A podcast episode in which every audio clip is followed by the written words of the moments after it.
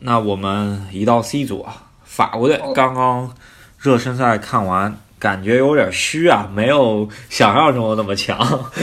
因为就感觉法国现在还在慢热状态，球星们还没有形成一一个整体。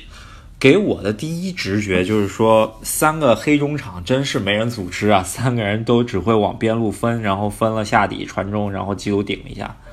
对我，反正我看就得让德尚好好把他们调控一下。如果调控不好的话，就各自为战了；调控好了的话，还是那句话，最大冠军可能。啊，是，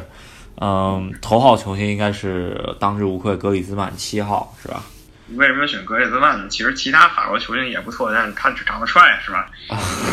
呃，身价应该也是最高的，然后其实是的。这个夏天关于他的转会新闻也比较多，所以说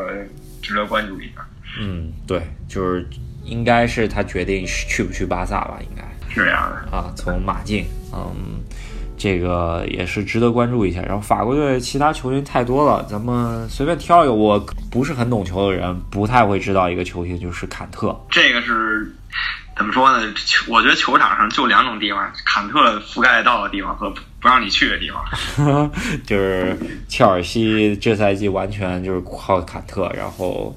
坎特在法国国家队也是就中间啊真，的是无解球员。虽然长得非常丑，然后在场上作用确实非常强。作为一个矮个子，不到一米七，然后体重也不是壮汉，不到七十公斤，在这个场上无人能敌。啊。然后接下来就是同小组的澳大利亚，呃，在亚洲出现的是吧？然后是完全靠的是身体，然后在亚洲这个地方能将将出现这一次啊，嗯，差一点儿就没出现，但是进了淘汰赛，然后靠的是耶迪纳克是吧？你想这关键是这当家球星是英冠踢的，这是非常搞笑的一件事。啊，就是前两年还在英超踢吧，现在是在英冠也没升上来。第二当家球星甚至都还知，都已经前前中超球员，都已经是快退了吧？卡希尔是吧？ 我、哦这都这都什么年代的球员了？啊我靠，感觉零二年世界杯参加都不为过的球员了。啊，对，是零二年世界杯应该是参加了，然后嗯，呃，好好踢的话，高举高打，应该还是在这个小组有一定实力的。大家都说这英格英式足球好像要凋零了，但是我觉得英式足球在澳大利亚还活得挺好的。啊，人家玩橄榄球的方式踢球嘛，是吧？是是这样的，嗯，同组的话还有个南美劲旅秘鲁，然后呃，这个队其实挺神秘的。说实话，完呃能知道的球星应该是前些年在德甲踢的法尔凡吧，他现在在俄罗斯啊踢。对他也在俄超。对，所以说应该对当地还是比较了解。他是个左边是左边锋，呃，之前是沙尔克零四嘛，对吧？就看这队，感觉有点像一零年看朝鲜，就认识一正大士，然后看他们能干什么吧。在南美也是最后一轮能够杀出重围，然后应该不会特别弱。你你想南美，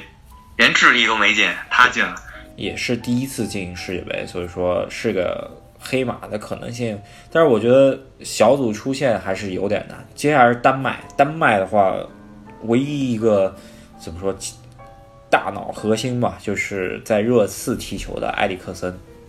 这个没有疑义了。嗯，据说他要是被呃西甲双雄看中啊，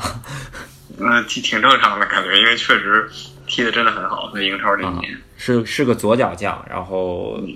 应该在丹麦踢的是一个前腰的位置，在在热刺踢了个边锋是吧？对，踢的右路。整个丹麦队第二号球星，我个人觉得应该是莱斯特城的门将，就是舒梅切尔。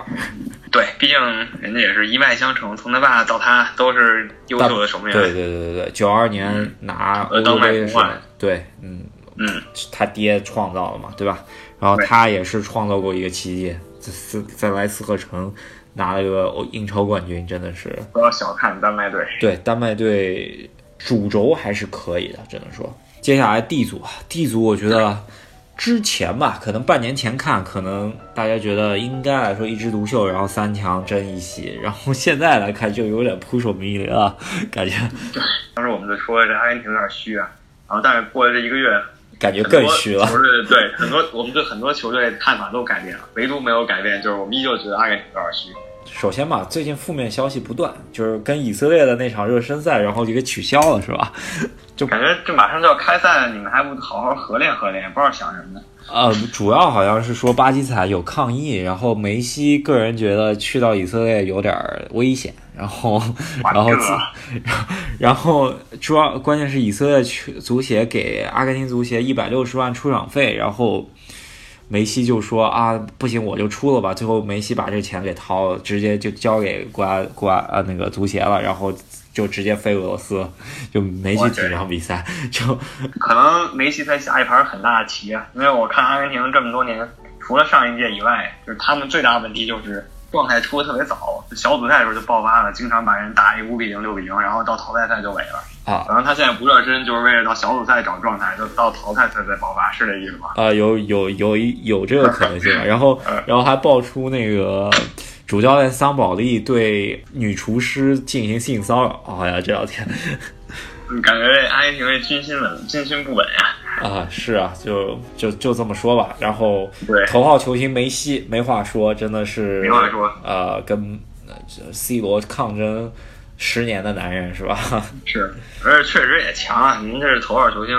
毫无疑问的。二号球星说一下吧，我觉得阿圭罗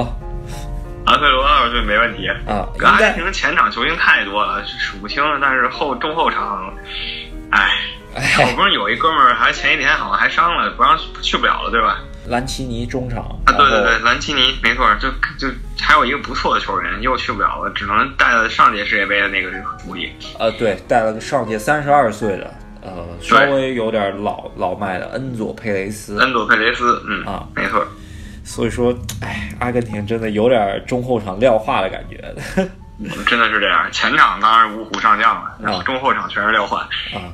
然后同组吧，得说一说克罗地亚，真真的在热身赛看了一下，在逆境中间，就是上半场一比零落后的情况下，最后两球都扳回来。头号球星莫德里奇在皇马踢的，真正是用脑子踢球的球员了。皮尔洛之后，可能中场大脑就是他了。当年那个在热刺的时候，老雷说他就是所有防守队员的噩梦。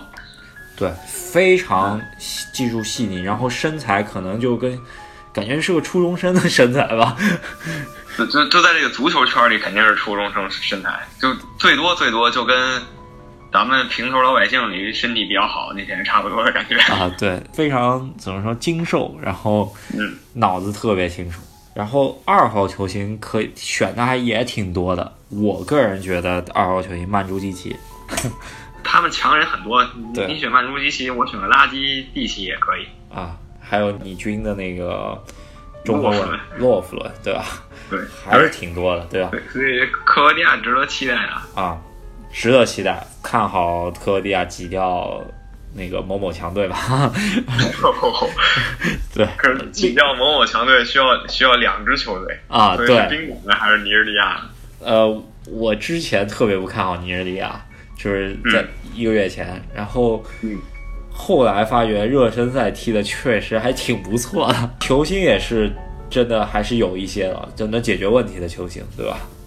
嗯，就是他们可能不是太靠球星，就靠这整体整体黑人非洲球队都有这特点。我们也没有什么技术什么，我们就是就是有身体，就是快，就是就是猛，就是狠。这一届尼日利亚头号球星，你觉得是谁？刚想选那个米车上将米克尔前上将，啊， 主要是有名头，或者是阿森纳小将伊沃比